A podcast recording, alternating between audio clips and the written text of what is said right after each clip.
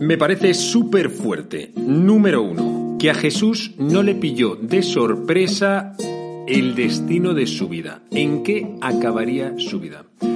Número dos, que lo avisa con anticipación y cuenta lo que va a ocurrir. Número tres, encima, él cree que es para un bien infinitamente mayor. Vaya bomba que se está preparando en este ratito que vamos a pasar juntos.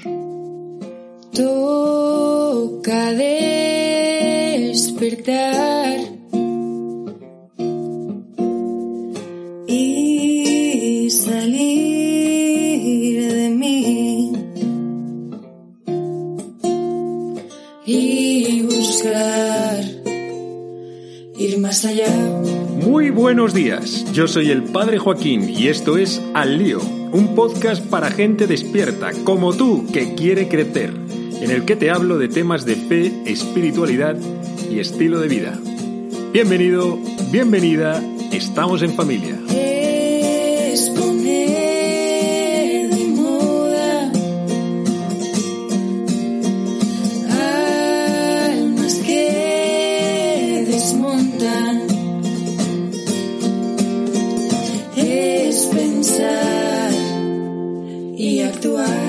De pasar a materia, te quería contar que, bueno, ya te avisé sobre los ejercicios espirituales que vamos a tener en noviembre si nos deja la pandemia. Eh, bueno, el caso es que teníamos muy poquitas plazas, en concreto 25. Yo pensaba tener la, la- las inscripciones abiertas durante una semana y al final solamente han podido ser durante 24 horas porque se nos ha petado y tenemos una gran lista de espera. Entonces, bueno, pues en fin, si alguno de vosotros se quería haber apuntado, la verdad es que es una cosa muy, muy chula. Si no encuentra otros ejercicios espirituales en algún otro sitio, que espere a febrero, que tendremos otra y espero que con más plazas. Porque, bueno, tratamos de cuidar todo el tema de, de aforo, distancias y todas estas seguridades que tenemos que tener en este tiempo. Y luego quería avisarte también de otro super plan que ponemos en marcha. En nuestra parroquia de San Clemente Romano, Villaverde, Madrid, comenzamos este jueves a las 9 de la noche el grupo de estructuras. Ya pudimos tenerlo al principio del curso pasado, pero se vio truncado porque vino una pandemia mundial y entonces tuvimos que parar. Pero volvemos, volvemos, ya estamos a full, empezamos este jueves. Si eres joven, Mm, pongamos joven, yo pongo hasta los 35 años, aprox. Y, y- oye, y quieres seguirte formando, Mm, estar delante del Señor, tener un ratito, de 9, será como de 9 a 10, estás súper invitado a venir todos los jueves a las 9 de la noche. Bueno, entramos en materia. Ya sabéis que los últimos meses y las últimas semanas de la vida de Jesús fueron muy intensas. Y no solamente por la densidad que se está viviendo, sino también por la persecución. A Jesús no lo dejaban ni un solo momento tranquilo y estaba siempre bajo la mirada de mil juicios condenatorios. Buscaban constantemente pillarle en alguna cosa con la que, poder, con la que poderle condenar. Y Jesús no se queda parado, él responde con toda su artillería. Y una de estas respuestas es precisamente la parábola que quiero leeros hoy, que Jesús la dice muy duramente. Es que a Jesús le duele lo que está ocurriendo en Israel, lo que ha ocurrido con la religión judía, y dirige esta palabra, esta también llamada alegoría, a los sumos sacerdotes y a los ancianos, es decir, a los principales del pueblo. Escuchad otra parábola. Había un propietario que plantó una viña, la rodeó con una cerca, cavó en ella un lagar, construyó una torre, la arrendó a unos labradores y se marchó lejos. Llegado el tiempo de los frutos, envió sus criados a los labradores para percibir los frutos que le correspondían. Pero los labradores, agarrando a los criados, apalearon a uno, mataron a otro y a otro lo apedrearon. Envió de nuevo otros criados más que la primera vez, e hicieron con ellos lo mismo. Por último, les mandó a su hijo diciéndose, tendrán respeto de mi hijo. Pero los labradores, al ver al hijo, se dijeron, Este es el heredero, venid, lo matamos y nos quedamos con su herencia. Y agarrándolo, lo sacaron fuera de la viña y lo mataron.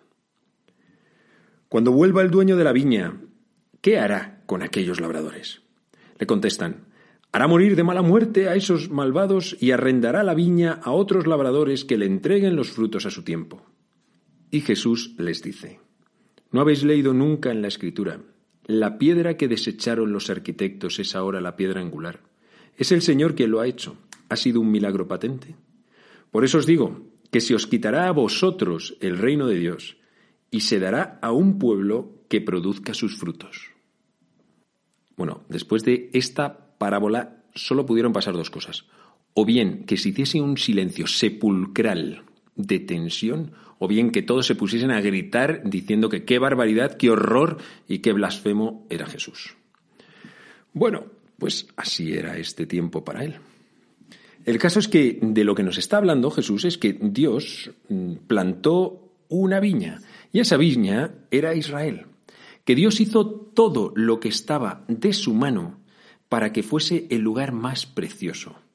Esto nos lo cuenta en Isaías 5. ¿Qué más podía hacer yo por mi viña? dice Dios. Así es, la plantó, la cuidó, la preparó toda y finalmente la dejó al cuidado de unos mm, labradores, que serían los principales de Israel, aquellos a los que estaba dirigida esta parábola, sacerdotes, ancianos, Sanedrín. Durante el tiempo, al paso de los siglos, Dios fue enviando a sus enviados, que iban anunciando su palabra, para que el pueblo diese cada vez más fruto. Y el caso es que el mismo Jesús lo dice, al final acaban matando a todos los profetas. Y mira que fueron profetas grandes, profetas de Israel, y sin embargo todos fueron perseguidos. Finalmente, aquel propietario envía a su hijo. Y ocurrió exactamente lo mismo.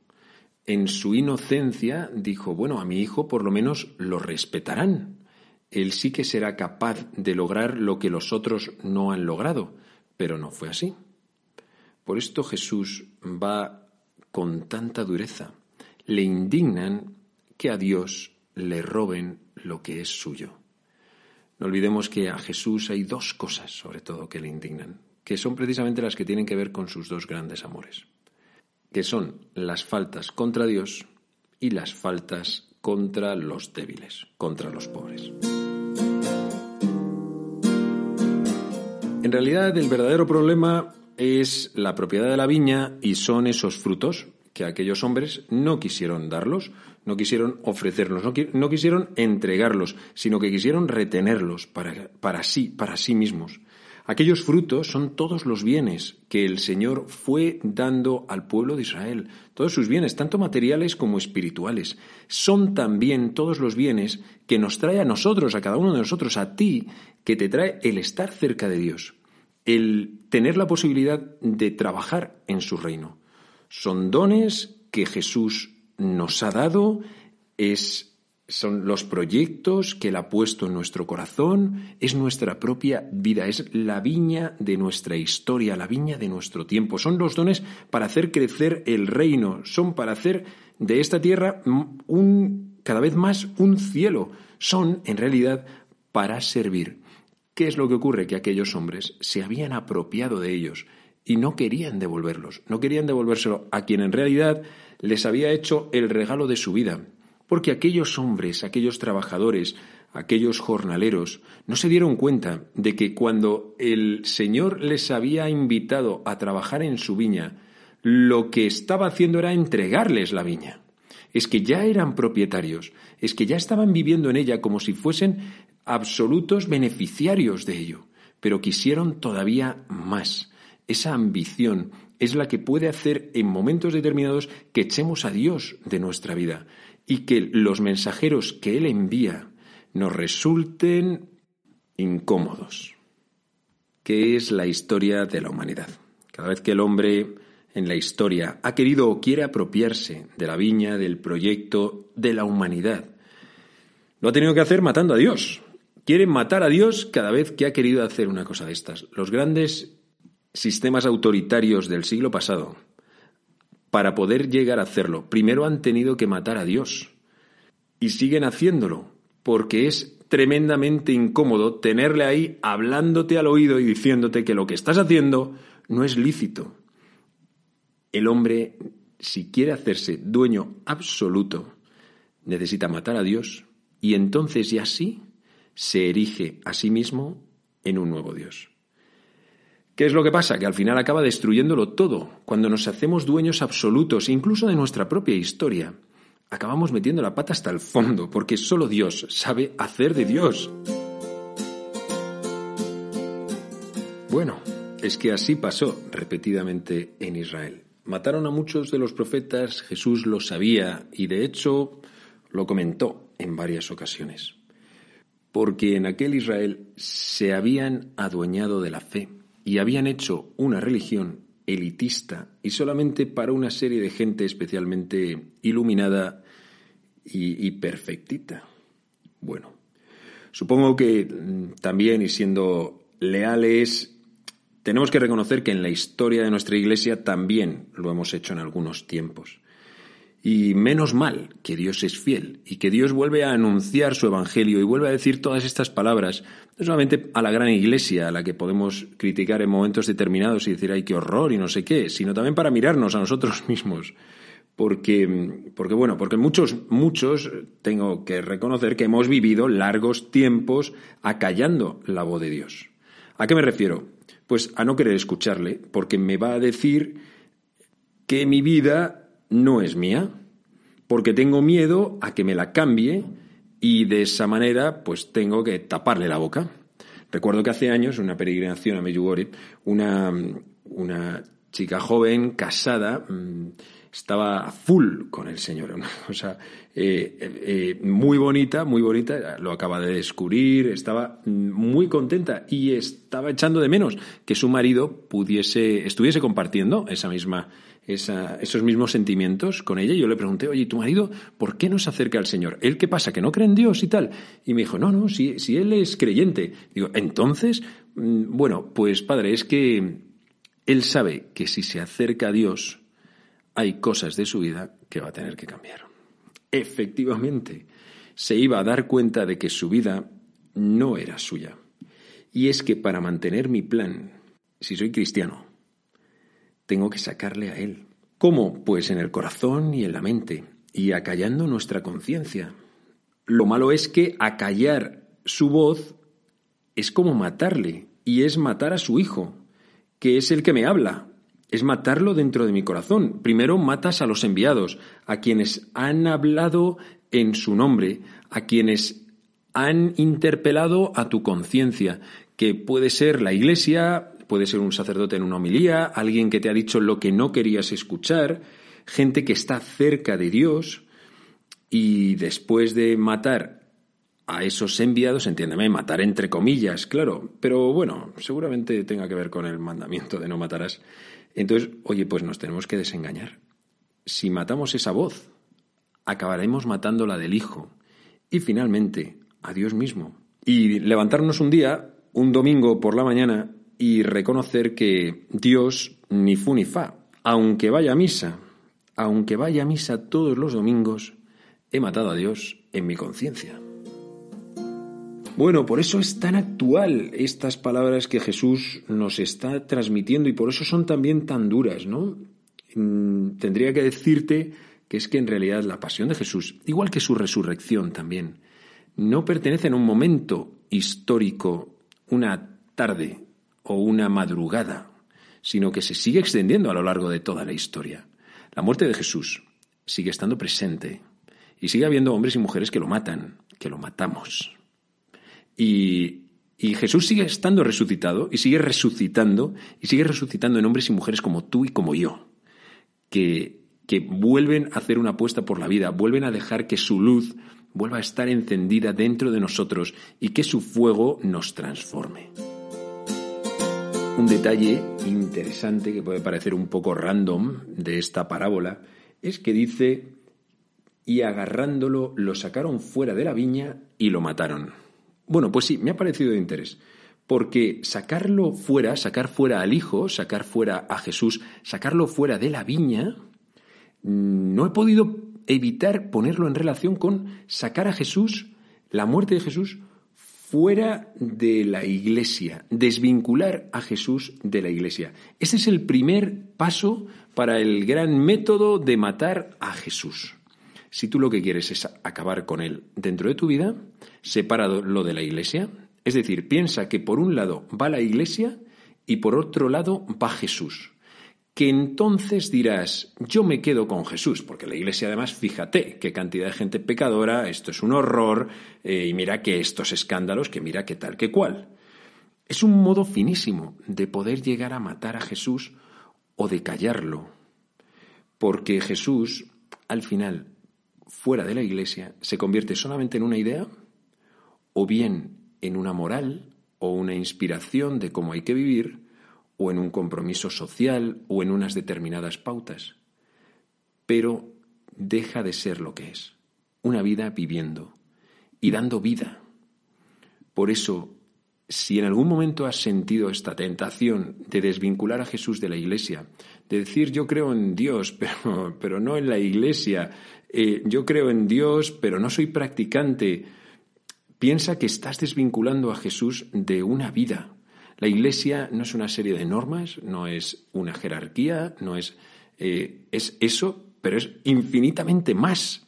Tanto más que cuando uno descubre lo que realmente es, entonces dice tú, aquí sí que me quedo. claro que me quedo. Es como en tu casa. En tu casa, imagínate que, invitas a tu novio a que vaya a tu casa. Y lo primero que, que, le dicen tus padres son todas las normas de la casa. Son normas que tú sabes. Pero, pero claro, tu novio se estaría quedando solamente con las normas de la casa evidentemente todas las casas tienen normas. No puedes entrar de esa manera. A veces es verdad que en la iglesia hemos presentado primero las normas. Alguien va a entrar, le presentamos todo esto y dice, joder, tu menudo sitio que me estoy metiendo. Pero es que es infinitamente más, muchísimo más. Es una vida. Jesús es una vida.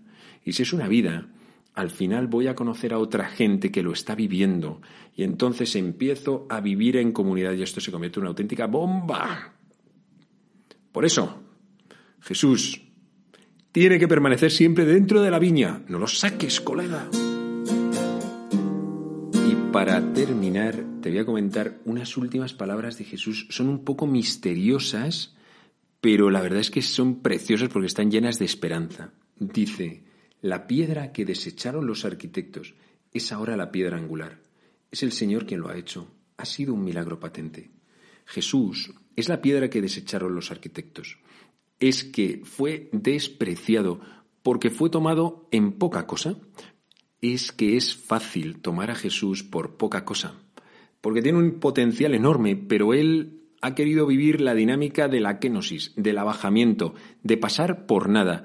Piensa en el sagrario más cercano que tengas, que se te haga, pues el de tu parroquia, el de la capilla de tu uni o de donde vivas, donde estés es que pasa absolutamente desapercibido. Es una cajita que tiene una luz roja y ya está. O sea, no le ponemos fuegos artificiales constantemente, es que puede pasar desapercibido. Es la piedra que desecharon los arquitectos, aquellos que tenían la misión de construir toda la humanidad, pero se ha convertido en la piedra angular por medio de su Pascua, porque Él después de su muerte ha resucitado y aún más intercede por sus asesinos, favorece su salvación. Cuando esa piedra fuera desechada, no haría como ellos dijeron, no, pues entonces esos eh, serán arrojados, serán asesinados, tendremos que matar a todos esos jornaleros que mataron a todos esos enviados y tal. No, no ocurrió eso, no fue eso lo que ocurrió. Lo que ocurrió es que la piedra que desecharon los arquitectos oró por su salvación, pidió perdón para ti y para mí, que estábamos construyendo nuestras vidas y que muchas veces hemos desechado esta piedra. Curiosamente, hay ocasiones en que las piedras de nuestra vida, que han sido desechadas por nosotros, que nosotros mismos hemos pensado que no servirían absolutamente para nada, que nosotros los arquitectos las hemos echado fuera, nos las hemos intentado quitar de encima, pues se han convertido en una piedra angular que se han convertido en el lugar donde todo encaja, o bien se han convertido en cimiento, en fundamento, sobre el cual edificar y seguir levantando nuestras vidas. Qué cosa tan increíble, qué cosa tan maravillosa que esos momentos de nuestra historia, esos traumas, esas, mm, esas vivencias difíciles que nos han dejado totalmente destrozados, se puedan convertir como en esa pieza de el puzzle en el que todo agarra y todo cobra sentido. Jesús está hablando de todos los grandes fracasos de nuestra vida y que también en ellos nos viene salvación. Y salvación de parte de Dios.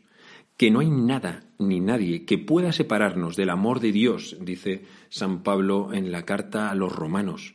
Ni la persecución, ni la angustia, ni la espada, nada, nada, tu debilidad, tu enfermedad física o psicológica, tus traumas y heridas antiguas, tus pobrezas, mm, tus dificultades con los estudios, en la vida laboral, el que no encuentres una pareja que mm, pueda ser esa persona con la que conectes. Es que ninguna de todas esas cosas tienen por qué separarte de Dios. Al contrario, pueden llegar a ser motivos de salvación por las cuales tú vuelvas a Él y Él se haga más fuerte dentro de ti. Nada ni nadie puede separarnos del amor de Dios. Al contrario, siempre acabarán acercándonos más a Él. El colmo es que el mayor rechazo de la historia, el rechazo a Dios mismo y a su Hijo, es el que ha traído la mayor de todas las bendiciones para la humanidad. Esa es la filosofía de fondo que vivimos los cristianos. Oye, cómete esta semana. A por ella.